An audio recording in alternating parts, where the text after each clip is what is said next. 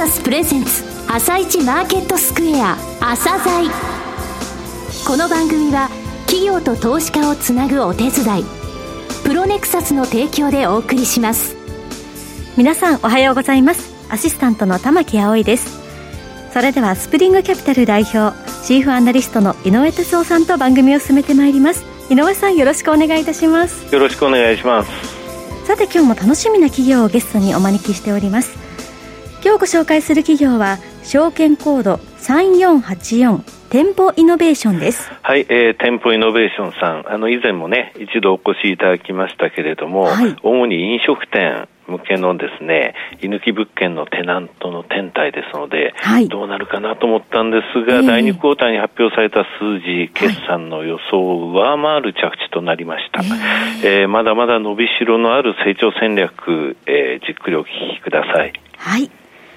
それでは、朝鮮今日の一社です。朝鮮今日の一社。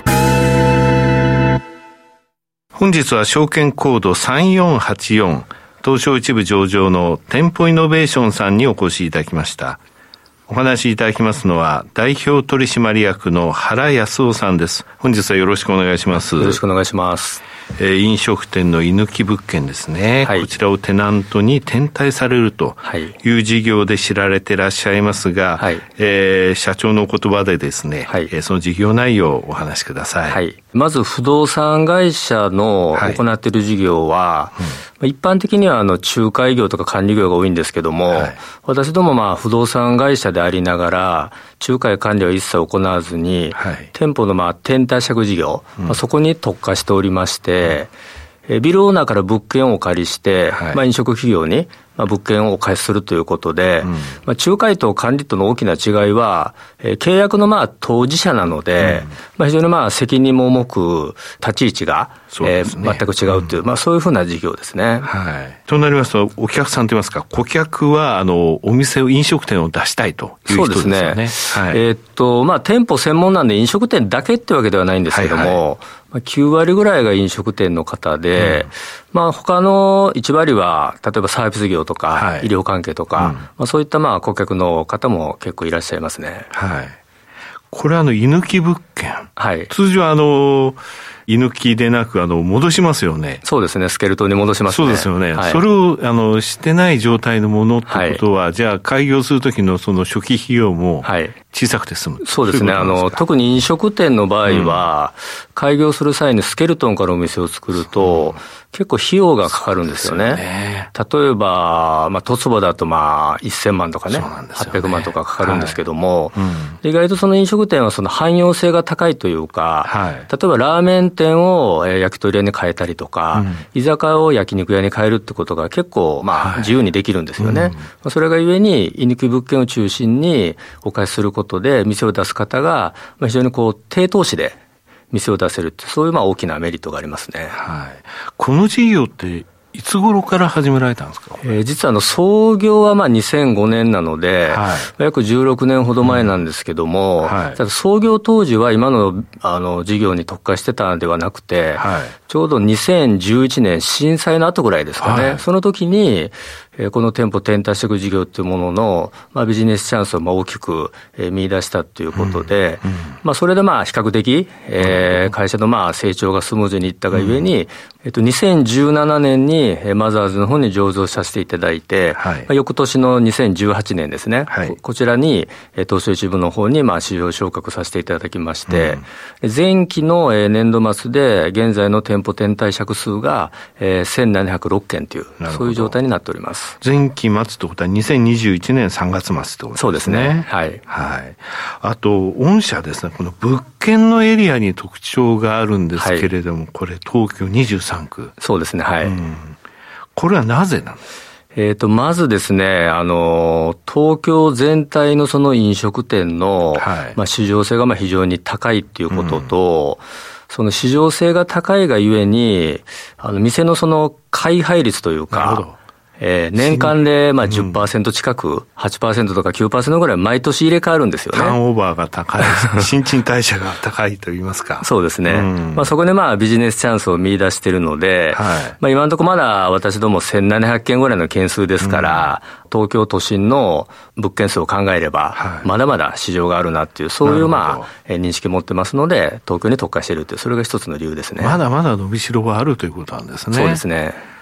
さて、御社の強みはどういった？部分だとえー、社長お考えですか、はい。はい、えっと、まず、不動産会社でありながら、まあ、店舗物件に特化していると、はい、なおかつ店舗でもその飲食、居抜き物件に特化しているということで、うんうん、まあ、いわゆる専門性ということですかね。まあ、これが、あの、非常に環境的に高くなるので、うん、まあ、当社でまあ働く社員が店舗を扱うプロフェッショナルとして、まあ、それはまあ組織化を図っているっていうのが、まず私どもの一番の強みでして、でそれね、まあ、紐づいて、まあ、仕入れの部分でやっぱりその独占的に、優先的に物件の情報の仕入れができるっていうこととか、あとまあ、リーシング活動でも、まあ非常に速いスピードで、まあ最速最短で、まあリーシング活動ができたりとか、飲食の店舗物件っていうのは、まあ、事務所とか住宅に比べると、トラブルが比較的頻繁に起こる、あの場合が多いんですけども、そのトラブルを、まあ、迅速に、え解決したりとか、あとまあ何より、え貸主代理業ということなので、まあ、月末のその入金率というところですね、まあ、これも非常に高いっていうのが、まあ、私どもの大きな強みの一つにもなってますね。未入金率が低いということですね。そうですね、はい。なるほど。はい。あの、先ほど、あの、天体物件数1700飛んで6件。はい。はい資料にもありました、スターバックスが大体1600点台だと。そうですね。スターバックスよりも多いってことですね。そうですね。あの、はい、まあ実際飲食店の運営するわけじゃないので、うんはい、まあ一概に単純な比較はできないにしてみても、はい、その賃貸借契約数っていう意味では、うん、あの、スターバックスさんよりもまあ多い数になっているので、はい、そういった意味では、まあ結構第一人者として、うん、あの、我々もそれは自覚している一つですね。なるほど。ただこれあの、店舗、御社がまず借りて、はい、それを転退するわけじゃないですか。はい、となると、その仕入れといいますか、はい、そういった部分っていうのは、あの、どうやって、あの、はい、借りてくるって言いますか、契約に。結構これはもう原始的なやり方で、はい、あの、各駅に、有力な、有料な不動産会社の方っていうのが、はい、どこの駅にでもやっぱり何社かいらっしゃるんですよね。うんで、その方々っていうのはその駅で長ければ本当40年とか50年とか、はいうん、まあ、ずっと不動産業を営んでおられるんですけども、うん、そういった方がまあ有料な物件の情報をお持ちなので、うん、まあ、その不動産会社に対して本当足しげく、はい、なるほど。え我々がまあ営業活動を行うことで、まあ、最初はまあ天体借イコール、まあ、また貸しのようなやっぱりイメージを持たれるので、はい、まあ、ここに貸すのはどうだろうっていう不動産会社の方でも、まあ、我々のあの経営ビジョンなり、えー、会社のまあ理念なんかを理解していただくことによって、はい、まあ少しずつこの15年間の間で、まあ物件が優先的に独占的に入手できるような状態になっているって、そんなふうなイメージですかね。となると、この収益モデルっていうのは、そのお借りしているその賃料と、はい、えー、お貸ししているテナント料との差額という、はい、部分が大きいということなんですね。はい、これある意味、ストック型あ、もう完全にストックですね。まあ、一件の収益はそんなに大きくないんですけども、はいはい、まあ、おかげさまで今1700件ほど、あの、契約させていただいてますから、うん、それがまあ、どんどんどんどんこう積み上がっていくという、はい、そういうビジネスモデルなので、うん、まあ、非常に安定性、成長性に長けてますよね。うんあと、あの、ウェブサイトやられてますよね。はい。はい、あのご紹介も。そうですね。はい、えー、っと、仕入れの方とリーシングの方と両方やってるんですけども、はい、まず仕入れの方は、うん、えー、店舗買取 .com という、はい、こういうサイトを運営しておりまして、うん、まだ解約を出さない飲食店の方から、うん、直接まあ造作物を我々が買い上げさせていただくっていう、うん。うん、そういうサイトなので、はい、非常にあの店を出す方にとってみれば、希少価値の高い物件でございまして、はい、あと逆にリーシングの方では、うん、えー、居抜き店舗 .com っていうこ、こちらのサイトも運営しておりまして、はい。うん、今、会員の登録数が約7万社ぐらいいらっしゃるので、はい、非常にその業界でも、まあ、広く認知されたサイトの運営ですから、これはまあ我々の一つの強みにはなってますね。はい。さて先日ですね、えー、前期2021年3月期の決算発表が行われましたが、えー、振り返りをお願いします。去年1年間って本当コロナの、はい、まあ、影響もかなり受けまして、ね、はいまあ、1年振り返れば、まあ、結果的には売上高、経常利益、当期利益と、まあ、本当微増ながらなんですけども、まあ、増収増益がまあ達成できまして、はい、これはあの2012年度から、まあ、9期連続の、まあ、増収増益ができたっていうのが、これはまあ現実なんですけども、はいまあ、ただ1年を振り返れば、やはり私どもはその、まあ、市場っていう意味で、はい、非常にまあ不完全燃焼な、うん、まあ、そういうふうなイメージを、はい、えー、持っておりまして、まあ、実はあの当社のビジネスモデルというのは、はい、契約した件数が減っていかないので、うん、どんどんどんどんこう積み上がっていきますから、はいまあ、通常あの、売上にしろ利益にしろ、前年対比で考えればあの120%増が、はい。まあ、いわゆる我々からすると横ばいなんですよね。オーガニックだと。そうですね、はい。で、それでいくと、まあ、前期は、はい、あの、増収増益といえども、まあ、微増なので、うん、まあ、ある意味、まあ100%達成っていう、はい、そんなふうなイメージですから、うん、だから社内的にはまあ事実上は、マイナスまあ20%減のような、まあ、そんなふうなあのイメージはあの持っております。いやけど、あの、去年11月ですか、はい、あの、通期の予想出されて、はい、あ、意外と悪くないぞと思っていたら 着地はそれを上回ってですね、はい、いや、私はあの、十分、あの、頑張られたなと。うんいう印象なんですけれども、ね、そう、まあ、これはもうビジネスモデルにある意味助けられたっていう、うん、そういうふうに思ってるっていうことで、う。ん、あとはまあ、我々が思ってる以上に、はい、やはりその東京の、まあ、飲食の市場のそのポテンシャルの高さっていうのを、この1年間で感じた1年間だったかなというね、そういうふうに思いますね。まあ、とにもかくにも9期連続の増収増益と。そうですね。今期見込みを、えー、で増収増益、はい、えー、歌われてますので、10期連続を目指すとそうですね。ところですね。はい。さて、えー、同じく中期経営計画、こちらについてもですね、お聞きしたいのですが、成長戦略含めてお話しください。はい、まあ、私ども一番の特徴は、はい、店舗天体食事業に特化しているという、うん、まあ、これがあの私どもの特徴でございまして、はい、まあ、今現在、まあ、1700件ぐらいの契約は、うん、あのしてはいるんですけども、基本あの目標はあの5500件までは、うん、あの件数を増やしていきたいと。でこれの根拠というのが、今、1都3県に飲食店というのが16万物件ほどあるんですよね。はい、そのうち私どもの、まあ、基準で借りれる、まあ、物件というのはおそらく11万物件はあるだろうという、うん、まあ、そういうふうに、まあ、あの推定してるわけなんですけども、まあ、それの5%を抑えることで、うんはい、まあ、5500件というまあ数字になってくると、このまあ数字を達成するためには、やっぱり一番大きなのは、まあ、営業のいわゆるその舞台を、もう少しまあ拡大していかなきゃいけないということで、うんで、一応まあ4年先には営業部門をまあ100名体制、うん、それをやることで、まあ、年間1000件の受注ができる営業部隊、うん、年間で600件の純増ができる営業部隊をやっていこうということで、今期はまず、あの、これまで以上に積極的に、人の採用と、えー、人のまあ教育のところを、うん、あの進めていくっていうのが、ね、今現在のまあ大きな一つの考え方ですね。さて、あの、中期経営計画、はい、こちらの方についてもお願いします。はい。はい、あの、まあ、先ほどもご説明させていただいた通り、はい、コロナとかそういうまあ大きな市況の影響がなければ、うん、えー、120%増の、はい、売上利益、うん、それがまあ出せるっていうそういうビジネスモデルですから、はい、まあ、それをまあ念頭に置いた上で、うん、まあ、着実実に1年ずつ件数なり、数字なりを積み上げていくという、これがまあ私どもの今の考え方ですね。すね。あの、係数目標2024年3月期売上高、えー、141億7400万、はい、営業利益10億飛んで7700万、はい、営業利益率7.6%、はい、そして天体物件数ですね、2451件、はい、達成可能だというふうに社長としては考えてらっしゃるそうですね。問題ないですね。ということですね。はい。えー、最後になりましたが、リスナーに向けて一言お願いします。はい。えー、まあ前期は、まあ創業15年間でやっぱり一番、あの不完全燃焼だった1年間だったっていうふうに、そういうふうに、えー、思ってはいるんですけども、まあその分、えー、今期ですね、まあ営業100名体制に向けて、なおかつ、天体借契約物件数5500件に向けて、うん、えー、今期はもう徹底的に、えー、はい、積極的に、えー、攻めていくというふうに考えておりますので、えー、ご期待ください。原さん、本日はどうもありがとうございました。ありがとうございます。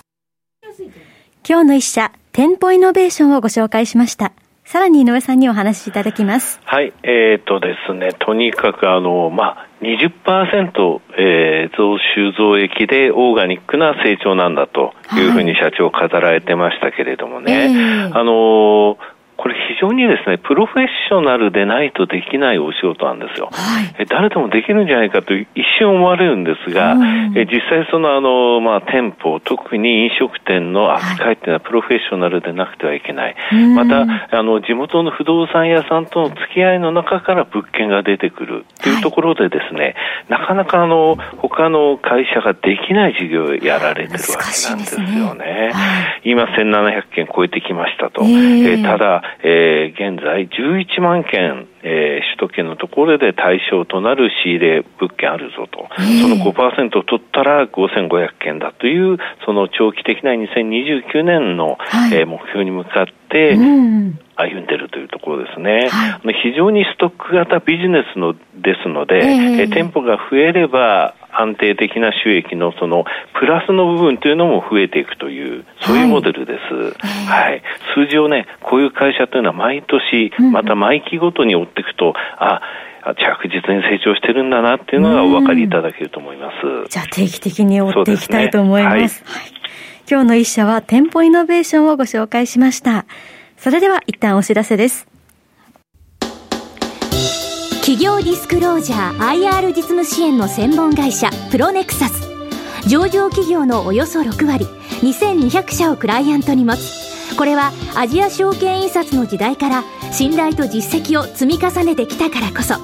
さらにプロネクサスが目指すのは企業と投資家をつなぎ日本の株式市場を活性化させることです。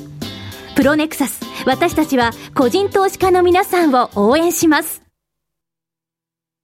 井上哲夫。今日のストラテジー。